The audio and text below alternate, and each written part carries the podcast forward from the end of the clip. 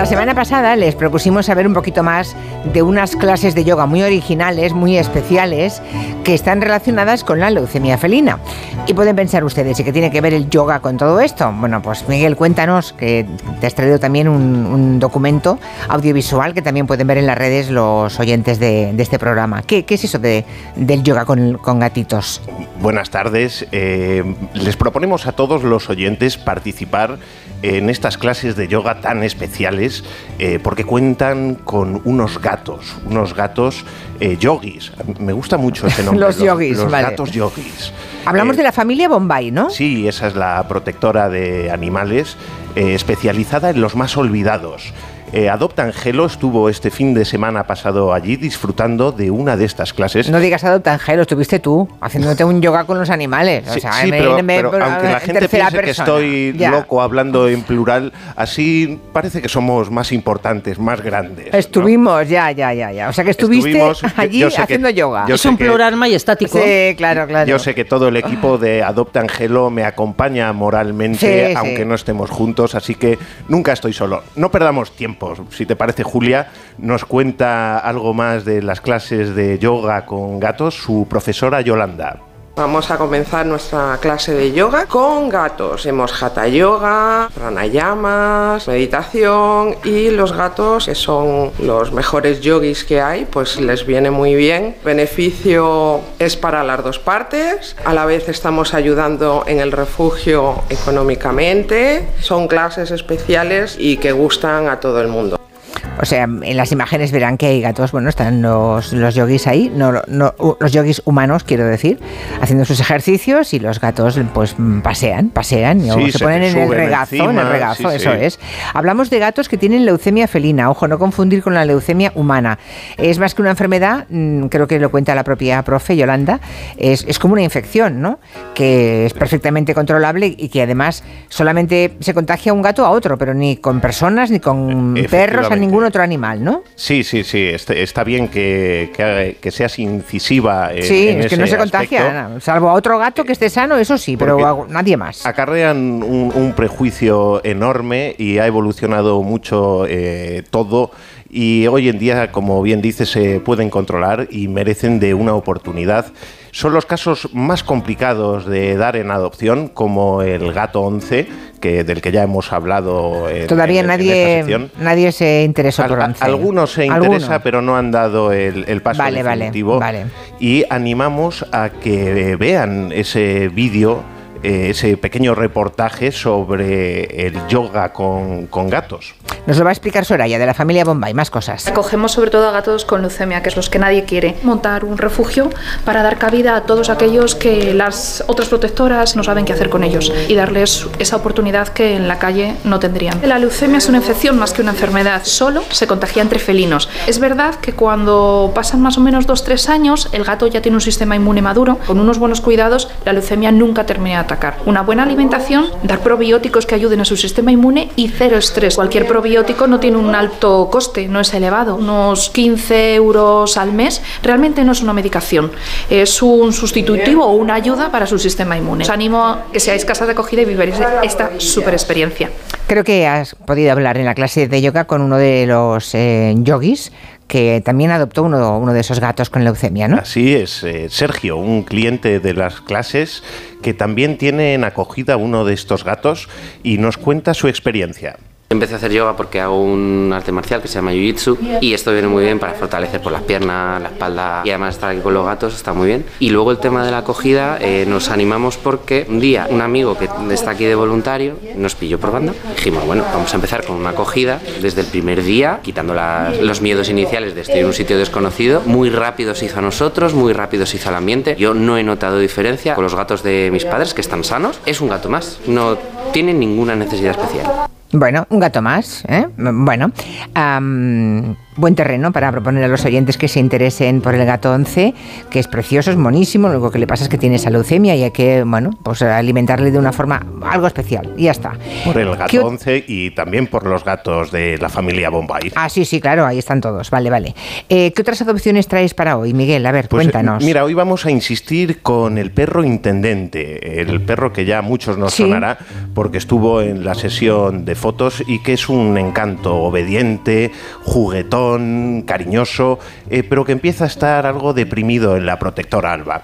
Y eh, quisiera animar a una persona en concreto que sé que nos estará escuchando, a Laura de Correos, una mujer eficaz que me atiende habitualmente en Tres Cantos y que hace poco ha perdido su perro y está pensando en adoptar. Así que desde aquí le, le sugiero que mire nuestro Instagram, Adopta Angelo, para darle una oportunidad a Intendente que creo que le va a gustar. Sí, ¿eh? es, bueno, eso ya es publicidad personalizada, ¿eh? es mensaje personalizado a Laura.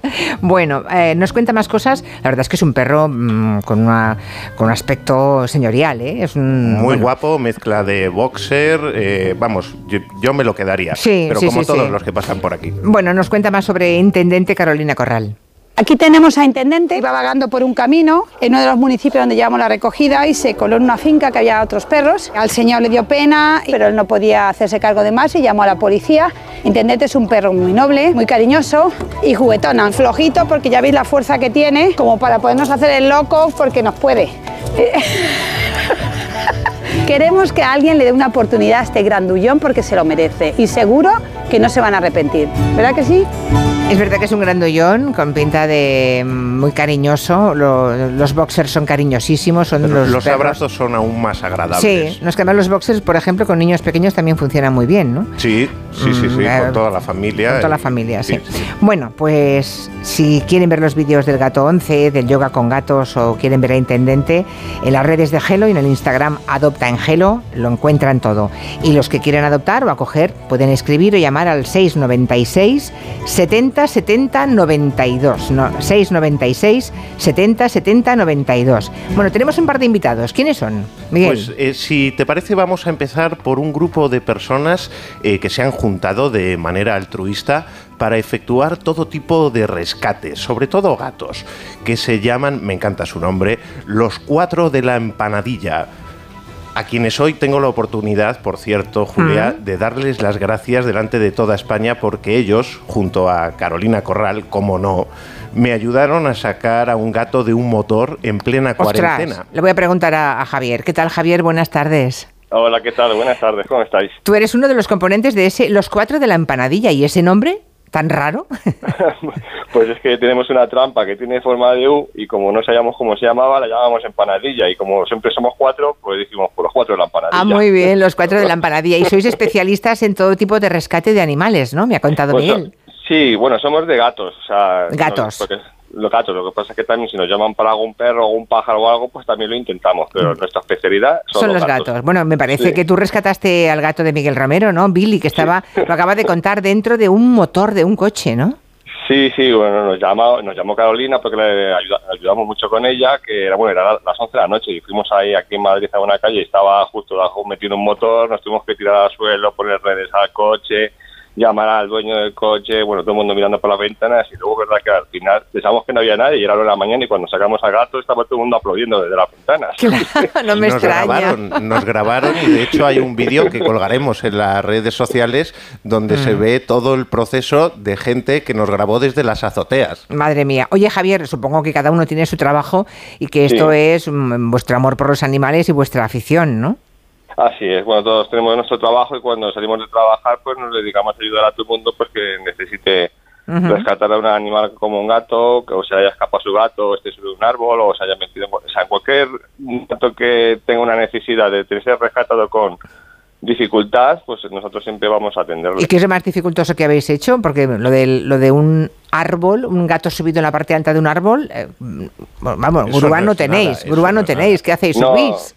Bueno, sí, solemos escalar. Bueno, antes estaba nuestro compañero Alberto, que falleció este verano en un rescate y, era como era bombero, pues es el que se subía a los árboles. Y ahora pues usamos las escaleras, hemos hecho un pequeño curso de para poder subirnos, pero bueno, estamos ahí aprendiendo las técnicas para subirnos, pero vamos, que es complicado subirse a los árboles. dinos, dinos de algún ejemplo de rescates complicados.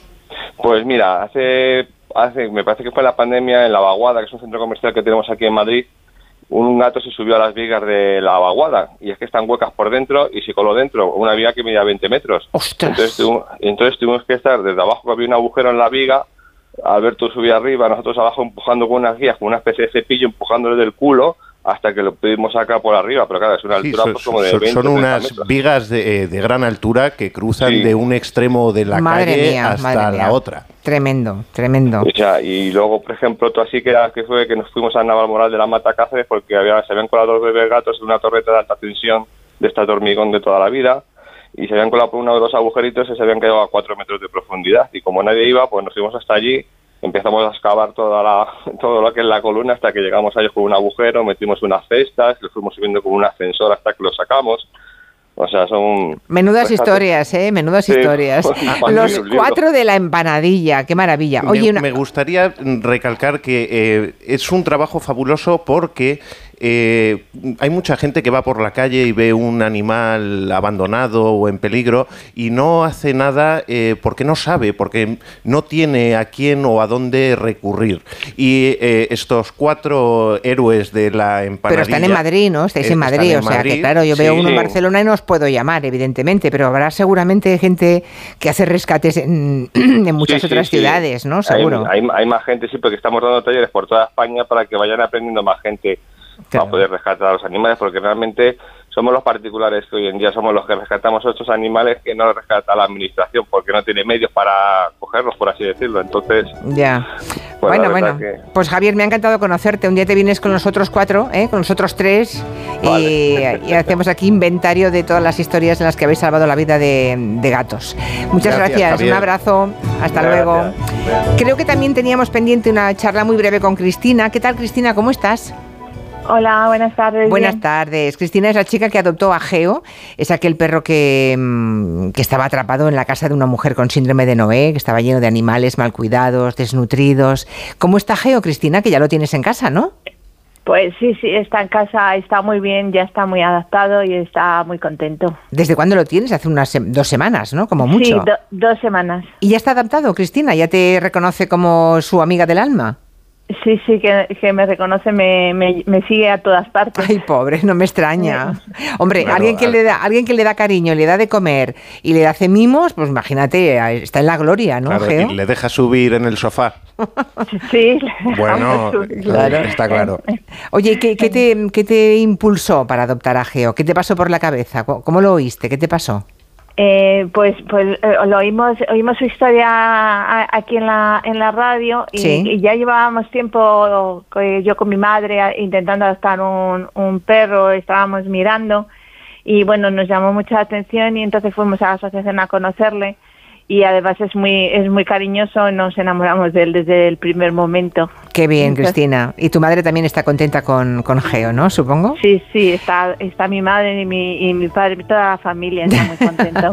bueno, o sea, eso de que era tan, tan tímido con las personas, no tanto, ¿no? ¿Habéis comprobado que, que es sociable? Sí, es, es muy sociable, todavía todavía tiene muchos miedos, todavía no deja que se acerque mucho a la gente, pero bueno, poco a poco, con mucho cariño, se, ya personas más cercanas a mí, pues se, va se van acercando al perro y él, él deja que, se acerque.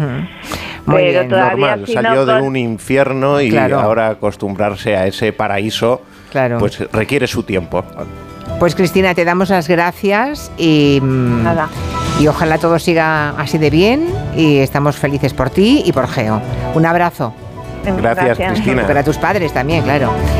Les recuerdo el teléfono al que pueden dirigirse si quieren adoptar, para preguntar, para interesarse, para dudas, lo que quieran. 696 70 70 92. Miguel, hasta la semana que viene, un beso. Un beso fuerte, Julia.